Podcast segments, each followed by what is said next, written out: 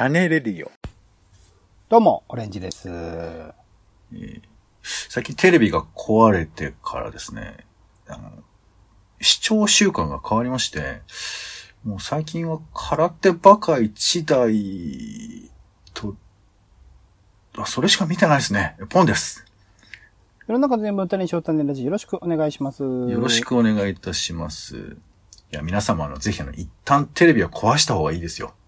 そうするとテレビ見る必要がね、感じられなくなってきますから。ぜひあの、そ人にれ、よると思うけどな。それは人にはよるんですよ。はい。うんえー、ちゅうことすげでですね。え損したと思う人いると思いますよ。なんで？苦情が申し入れられると思う。テレビを壊、壊せってお前言ったじゃないかっつって俺らに苦情が来るってこと？それどうしたじゃないかっつって。そんなことを俺に言われても。されますよいや、うんだからそうね。だから、まあ、ここは難しいから、えー壊れるのを待つっていう、そういうことですよね。何事もそうですよ。壊すなんてもったいない。何事もってよくわかんないですけど。えー、ということで今回は、えー、種ラジのメディア覗きということで、ほうほう。えー、2021年、本日は10月27日なんですけれども、えー今回は、投票先マッチングサービス、ボートマッチを覗いてみるとうん。いうやつをちょっとやってみたいかなと思いまして。それはメディアなんですか？わかんないです。メディアでしょうそうそか？の、まあ、え選挙関連のメディアっていうことでも考えたんですけど、まあ、とにかうんうく、ん。いっぱいあるじゃないですか。まあ、テレビもあるし、まあ、最近はネットの YouTube 番組とかもものすごい量やっているし、で、まあ、ポッドキャストの中で喋ってる人ももちろんいますけど、ただまあ、なんつうの、なんかこう、どっちかというとやっぱこう、こういう風な主張があって、それを聞いてくださいっていうことが割と多いじゃないですか。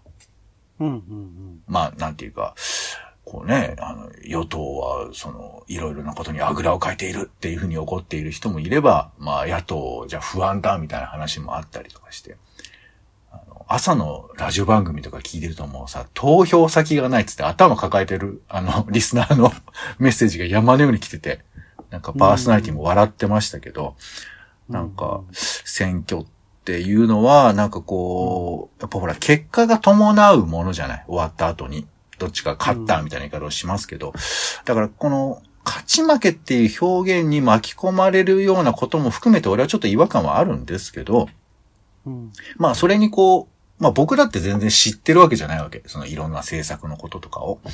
だからなんかちょっとそういうのに近づくためにどうしたらいいかなで、最近結構増えている、あのボートマッチと言われる、えー、サービスそれについてちょっと、一ジャンルってのことになるのかな？選挙先をマッチングするためのサービスっていうくくりとしては、ボートマッチっていう名前が与えられてるそう。なんかね、詳しくちょっと調べきれなかったんですけど、1980年代にオランダで生まれたサービスらしいんです。おーまあ、考え方ってことなのかな？っていう風なものらしくて、で、基本的には、えーまあ、いくつか、えー、大体まあ、二十数問とかを答えて、えーまあ、あなたの政治に対する考え方だよね。そういうものを聞かれて、で、それをこう、回答すると、最終的に、あなたの考え方に一番近い政党はどこですか？とか。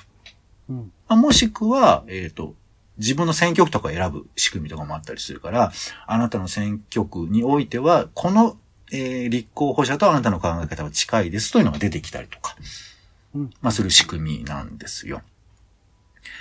で、これ今ね、パーッと僕が調べられる限り見てみたら、えーまずね、ヤフーがサービスやってますね。政党との相性診断。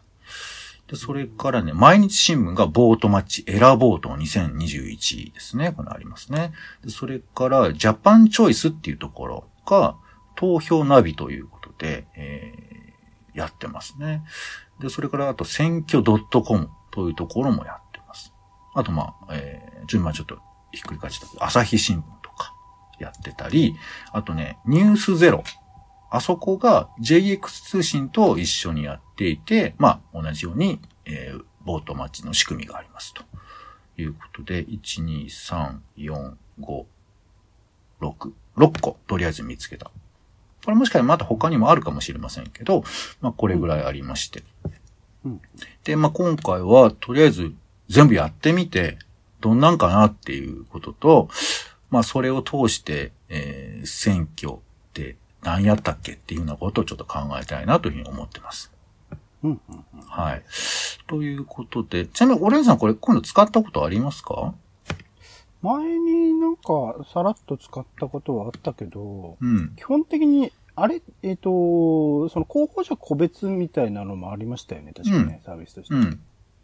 なんかそれを使って、なんか自分が一応選択はしたけど、なんかそれがどうかなっていうので確認のために一回使ったみたいなのはあったわ。一回じゃないか。その何回かの選挙の時に直前に使ったってことはあったかもしれないですね。うん。うん。うんうん。使ってみていかがでしたか？うーん、なんか、結局、なんていうの？表だってその政治家さん、議員さんが言ってることを捉えてというか質問に答えてるだとか、公約の内容だとかっていうところではあるので、うん。あんまりこう、うーん、何？いくらでもなんか建前っていうかね、それは変わっていっちゃうので、うん。そんなにこう当てになるもんではないかなっていう印象ではありますけどね。ああ、つまり、えー例えば公約というか、こういうふうにしますって言っていることそのものが、信頼度が低いから、その言ってる内容に一致したことと、その人の候補と価値観が一緒にしてるってことが、あの、うんなんていうかこう、安心がないっていうか意味がないってこと なんだよね、それつまり。うん。あんまり適切に機能している感じはしないというか、まあ限界は当然あるんですよ、だから、はいだからそこに。人柄みたいな要素が加わらないと、うん。えーまあでも人柄ってなるとこうマッチっていうふうなことなのかよくわかりませんけど、うん。あの、言ったことにちゃんと縛られるかっていうふうなことになってくるって話ですよね。だからそ当然その人、その個人としての経歴が過去にどういうものだったのかというところも大事になってくるし、うんうんうん。まあ、それこそ実際に話してるものが聞けるならそれも大事になってくるし、とか、結構選挙先を決めるのって総合的に決まっているところがあるので、うんそのテキストで書かれた内容だけを元に丸抜みたいなところでやっても、まあ、ざっくりとしたものしか出ないし、その同じ党の人だったらば、大体こう方向性としては同じようなことになってくるし、みたいなのはうんあるのかなとは思いますけどね。そうですね。で、まあ、今回の選挙は、えっ、と、自分の選挙区の、えー、立候補している人を選ぶっていうのと、あと、まあ、えー、比例代表があるから、なんか、こう、政党から出てるえー比例区の人を選ぶっていうのがあるのかな？両方あるのかな、だから、まあ、あのーまあ、ただね、現実的にはこう、えっ、と、小選挙区がメインになってますから、やっぱその、どの政党から出てるっていうような観点で言うと、まあ、政党の考え方にどれぐらい近いか遠いかみたいなことは、まあ、一応こう、非常に今、あの、何？勉強的に喋ってますけど、まあそういうことは大事なのかなと思うんですが、まあじゃあ、ちょっと例えばどういう質問が出てるのかをちょっと読んでみましょうかね。例えば、毎日新聞の選ぼうと2021、これ衆院選ですね。えー、1問目。これ1問目に何が来るかも結構気になるよね。うん。今、何を最初に聞くのか。1問目。感染防止と経済の両立。政府は新型コロナウイルスの感染防止、拡大防止と社会経済活動の両立を目指して対策を講じてきました。考え方に近いのはどれですか？難しいこと聞いてますよ。今の、政府の今の方針で良い。感染拡大防止に重点を置くべきだ。社会経済活動に重点を置くべきだ。無回答。これ4つになるんですよ。これどうでしょうか？これを選ぶっていうことなんですけど、まず。うんまあ正直言うとね、僕はね、すごい悩んだ。いきなりここで悩んじゃって、僕は。うーん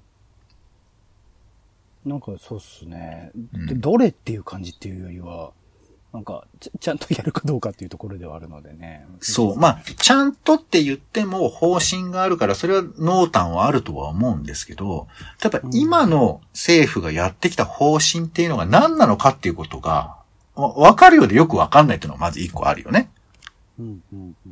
で、さらに言うと、拡大、あ感染拡大防止重点って、それはわかるけど、それって、例えば、じゃあ PCR 検査をすることなのか、じゃあ本当ロックダウンすることなのか、でももう補助金きっちりもうばら、ばらまきといえばばらまきだね。まあ払っても何もさせないようにするようなことなのか。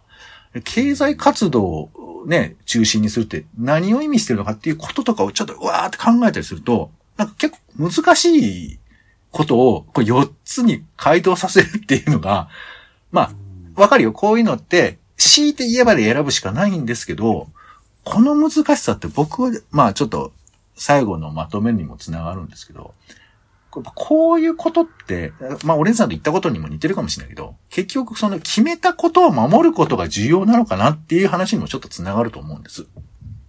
これはだから、議員さんたちはね。そうそう。だからもはやこのエラボートのね、ボートマッチの趣旨とは違うけど、こういう風にしてあなたは何て言いましたよねっていう風に詰め寄るとか、何の意味があるのかなと思ったりはする。この質問一個で。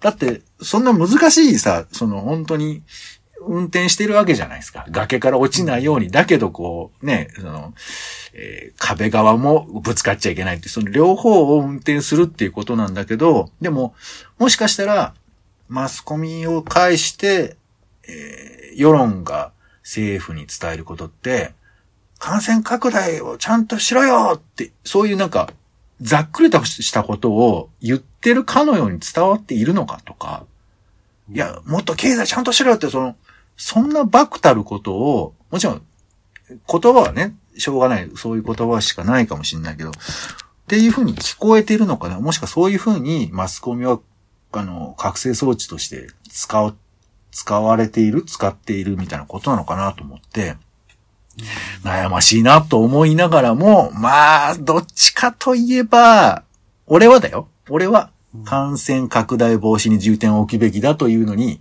入れました。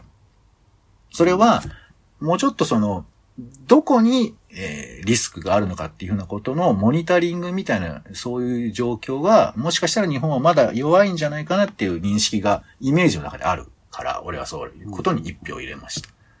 まあ、それが PCR 検査なのかどうかは、俺もわからないし、あの、何、水際って言ってるけど、あれも現実的なことなのか俺にはよくわからないところがあって。だからこういうふうにわからないところでも、選ばなくちゃいけないっていうところもやっぱ選、まあ、選挙はさ、一個一個のイシューで選ぶわけではないので、そういうことじゃないけど、でも、もし投票をするときに、立候補者がこの二つのことを言ってて、どっち選べばいいかでそこを選べるかって言ったら、さっき言ったオレンジさんもそうだけど、言ってることをやるかもそうだけど、そもそもそれをやったからいいのかってのもわかんないよね。って思うと悩ましいなって、もう一問目でこんな感じですよ。で、えー、二問目はまあロックダウンを、えー、して、法律で、まあ、可能にして試験制限を強めることに賛成か反対かっていう 質問なのよ。うん？うんうんうんうん。ロックダウン、生むって話、ね、そう、都市封鎖をする法律で、えー、定めることに賛成か反対かっていう。うんうんうん、いや、もうこれも難しいでしょ。うん、ケースがケースってか、だからそれをやる人が信頼する人、信頼できる人が、ロックダウン、すいません、せざるを得ないんですって言うんだったらば、従うかもしれないし、うん、今の現状だったらふざけんなってなるしっていう。そうなんですよね。だから、これも難しいけど、まあ、強いて言えばっていうことで選んでいくということだと思うんです。これもまた無茶苦茶だよ。コロナ後の社会。明らかに論外なのを選ぶためには、聞くのかもしれないですけどね、うん。そう。だけど、やっぱね、今回のまあ僕がいくつかやったその、えー、ボートマッチだと、やっぱ選べないっていうか選びにくいっていうか、だからどっちも意義があるっていうふうなことを強いて言えばで選ばなきゃいけないっていうのがあって、これは厄介ですよ。コロナ後も、コロナ後もどうすべきか。できるだけコロナ前の姿に戻すべきだ。コロナを踏まえて見直すべきだって書いてあるんだけど、どっちも意味がわかるっていうか、まあそれはこっちの文脈の捉え方ですけどね。やっぱりそのコロナってことにあんま囚われすぎちゃうと、やっぱコロナは、こう、何世の中の事象の本当に一個ではあるんだけど、これの影響力が大きすぎると、例えば、コミュニケーション取ることやめましょうみたいなこととかが結構のさばっちゃう気が俺はするんですよ。簡単に言うと。でもそんなことは大事だよ。手洗いとか大事だけど、そのことって人生いろいろある中の本当に一個でしかないと思うから、それを踏まえて、コロナを踏まえて見直すべきだって、ちょっと僕はやりすぎな気はするので、そう思うと、コロナ前に戻すっていう方を標準にした方が、いいかなとかっていう、なんか、だからこれは、あの、聞き手の気持ちと、俺の思いが多分ずれてるのかもしれないけど、例えばこういうこととかも起こるみたいな感じで、なかなかどうしてね、この一問ずつ考えるのがすごい難しいんですよ。って俺は思った。うん。だって、憲法改正に賛成ですか反対ですかって書いてあるのよ。わかんないよ、これもまた。で、よよく議題に上がるのは、憲法改正、例えば、えー、なんか、緊急事態が起こった時どうしましょうかとかもあるし、まあ、そもそも何、その、仕組み上都合が悪いとか、解釈でかえ、あの、憲法を運用しているところもあるから、そういうふうなものを是正しましょうっていう考え方もあれば、やっぱそこに思想的なものを持ち込んだりとか、まあ、あとね、自民党草案とかちょっとびっくり法案もありますけど、憲法草案とか、ああいうふうなものの流れのためにみたいな。だから、単純に直すっていう技術論ではなくて、それを布石にして何かを始めようとか、もしくは、こういうふうな、あの、国民の意見が出たってことはっていう、その何かの後ろ盾にするみたいな、なんかこう、単体で考えにくいじゃない、憲法改正って。そうですね。なんか理由があってそうせざるを得なくてそうするものって感じしますね。そうそう。だから俺は個別には改正するのは当然賛成ですよ。だって必要なことはだって仕組み上もあるし、あると思うんだけど。まあ、いつ決めた憲法やねんって話だ、ね、そうそう。それはもちろんある。してっていうのは、うん、ただ、これ賛成しちゃうと違うことも起こるのかなみたいなこととかも思うよね。で、これで賛成か反対か聞かれるわけよ。わかんないよね、これ。まあまあいいや。まあ一個ずつ言うともうとにかくややこしいんですけど、とにかく俺はなんかこう、ボートマッチやるっていうことは、まあ自分とね、合ってるかどうかっていうようなことのチェックだけでもあるんですけど、なんかこう、僕がいかにやっぱその政治についてきっちり考え込んでないか、もしくは考えることの難しさ。だから政治家の人も、いや、よく聞かれるじゃない。反対なんですか？賛成なんですか？消費税どうするんですか？って答える、いや、聞く側は簡単だけど、答える方が難しいのは当然じゃない。でも、なんですか、それについては、うん、ある程度その政治家さんがどういう経歴で、今どういう現状で、党としてどういう方針でっていうのが、決まっているところだから、それに対する質問には答えてほしいとは思いますけどね。わかる。それもわかる。だから、そこで、パシッと答えられるかどうかのパフォーマンスを見てるところもあるじゃん。あもうそうそうそう、それも含めてっていうところあると。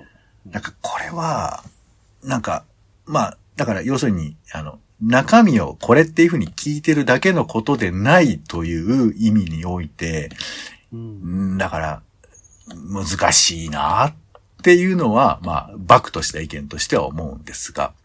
だからそうなってきちゃうと、いわゆる公明党とか維新がやってるような無回答っていうのが、わからいでもないっていうのはありますね。うん、今聞いてて思いました。そうね。だから、これ、聞く側というか、まあこれあの、あの、例えば毎日新聞でやってることは、政党にも同じようなことを聞いてるっていうことだと思うんですけど、うん、まあ、そのね、回答するときに、何聞いてまんねんって思う人もいるとは思うんですよ。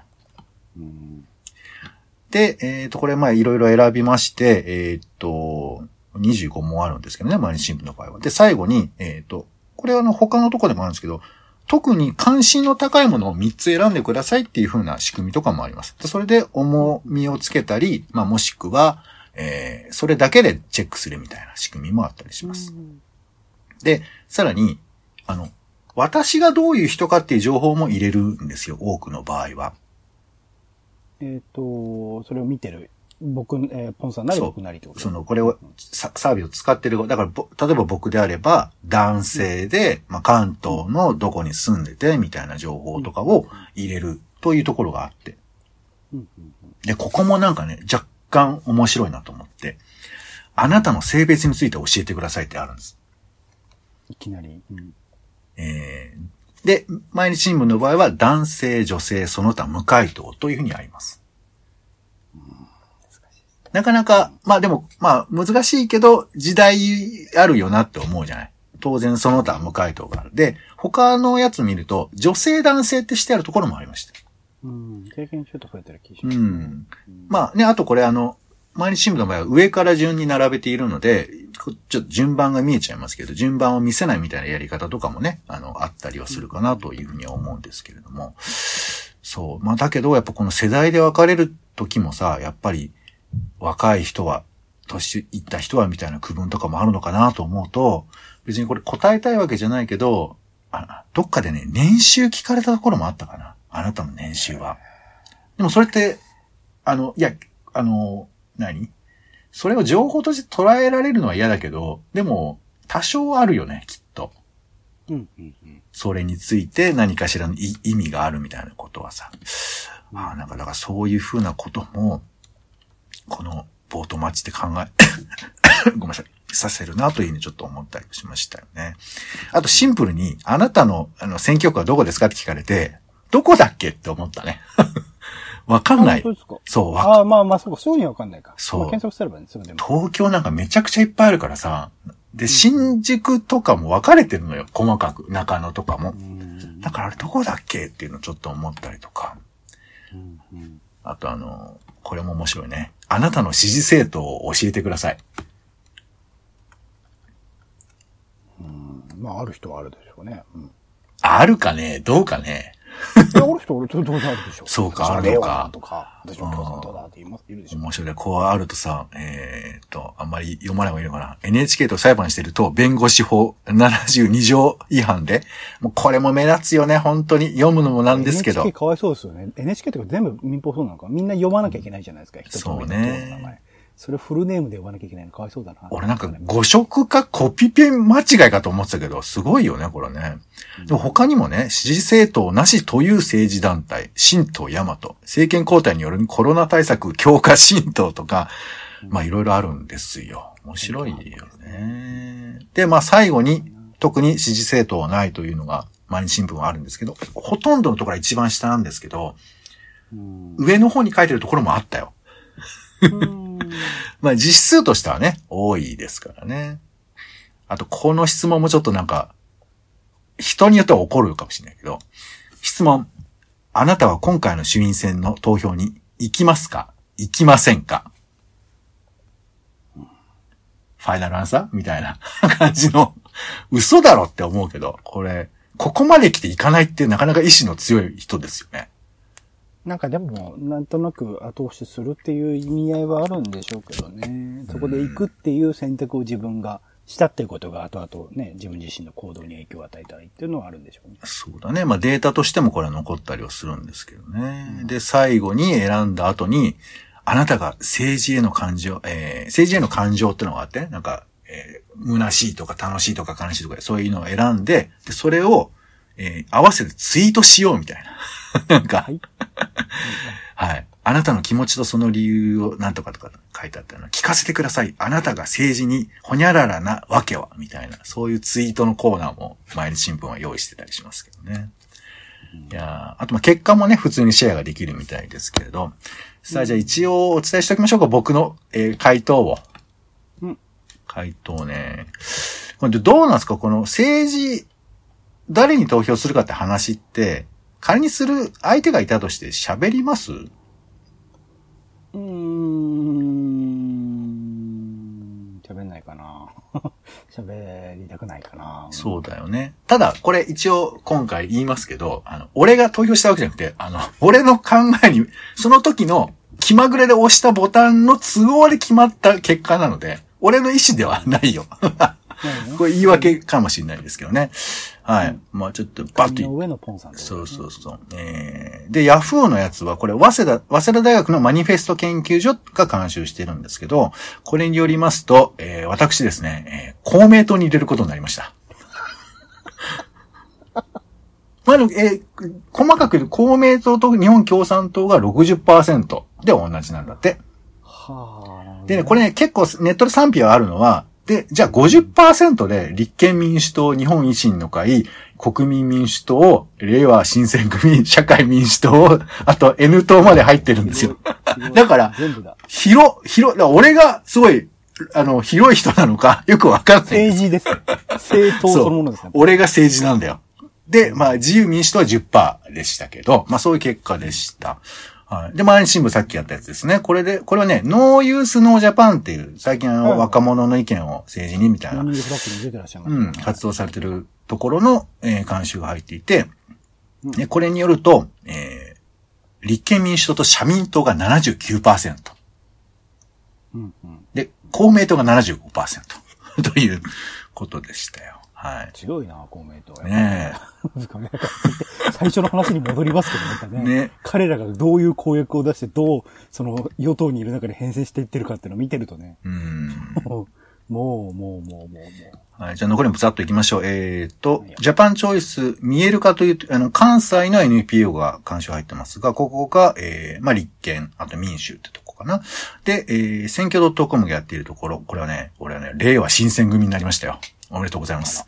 はい。うん。でね、これ、ちょ、ここが面白かった。たまたま見つけたんですけど、他の人はどう入れてるかが分かって、うん、うん。そうするとね、一番多かったのは、えー、国民民主党31%ってなりました。それなこういう結果もあったってことですね。そして朝日新聞社、えー、は、もう立憲国民となりましたよね。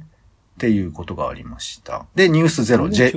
JX 通信。えーこれも、あ、これもまあ、えー立憲と民主党か、ということ。あ、社民党だね。あの、社民党ね、なくなっちゃうんじゃないか心配ですけども、まあ、みたいなこともありました。ほぼないですからね。はい。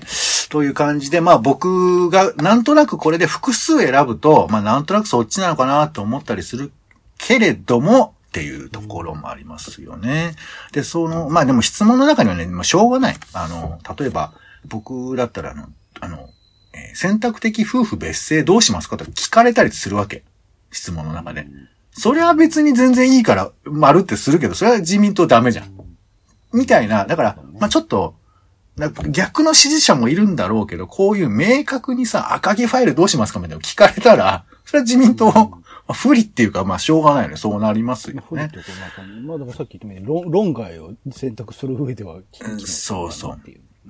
っていうこともまあありまして、ちょっと長くなっちゃいましたけど、まあこういう感じで、まあこのボートマッチを体感するだけで、僕はね、まあまとめ的な話で言うと、なんかやっぱこう、自分が、この政治のイシューに対してどう向き合うべきなのかってことが、いかにこう、簡単に決められないし、まあ難しいのももちろんあるんだけど、もっと深く考えなくちゃいけないのかな、みたいなことは、まあ改めてちょっと思わされました。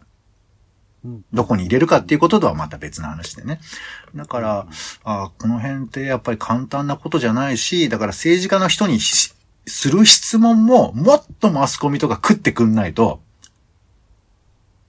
あの、弁、何、な、なんつうかこう、い一面的な、表面的な答えだけ聞いてもやっぱりダメなんじゃないかな、なんてことは思いました。で、それに合わせて言うと、このやっぱボートマッチ作るってことの難しさと、まあなんていうか大変さっていうか、この一個の質問項目見るだけで、はぁって思ったりする気持ちが僕の中では出てきたから、やっぱマスコミの姿勢とか、こういうものを構造として作るっていうことの、なんていうか、だってこれってさ、要はどういう風に意見が集約されてるかってことをマスコミ側とか、そのシステム側が逆に考えて作ってるってことじゃない？うんうんそういうことを論点ですかみたいな気持ちも細かく言えばあるわけですよ。うんうんまあもちろんそうは言っても十数問でね、あの、回答を出さなくちゃいけないから難しいんだけど、いや、この辺っていうのは、だから僕らがやっぱりしっかり知って、投票率も90とかになったら、こんな簡単にできねえだろうとか思ったりするわけ。うんみんな見てんだからそう簡単なボートマッチできないなとかっていうふうに思うのかなって思うと、まあ、その辺は僕らを表しているのかなというふうに思ったりをしました。うんで、あと、まあ、オレンジさんも言ってましたけど、これだけではこう判断できないってあるじゃないですか。当然別に僕がこれ見たからっつってね、この塔に入れるって決めるわけじゃないんだけど、もう一個めんどくさいのは、やっぱこう、自分と合ってるかどうかは別で、今やっぱりお給据えたいみたいな言葉とかさ、うんうんいうのもあるじゃない。戦略的に入れるみたいなことなんですかね。うんで、もう一個は、やっぱ本当に自分の住んでるところだと投票できないみたいな人もいるみたいですよ。うんうん与党側でも野党側でも、あの人はちょっとこういうのはなとか、そうなった時にこの結果って何の力もないよね。うん憲法でどう思ってようが、あの人ってなっちゃうと大変だなっていうのは、だから、この、えー仕組みの限界というか、じゃあ、そこまで組み入れられるのかってちょっと思ったりした。ひ人柄をどう数値化するのはわからないんですけど。